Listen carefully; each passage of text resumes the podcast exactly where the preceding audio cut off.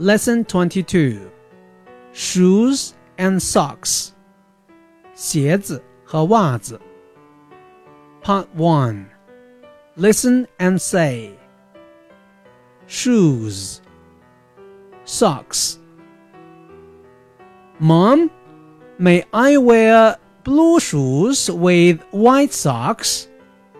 Yes, they look good together. Mom, I want to wash my socks. Good. You are a good boy, Li Ming. Part 2. Let's chant. Shoes and socks, shirt and pants too. Clothes for me, clothes for you. Skirt and dress, t-shirt and shorts too. Clothes for me, clothes for you.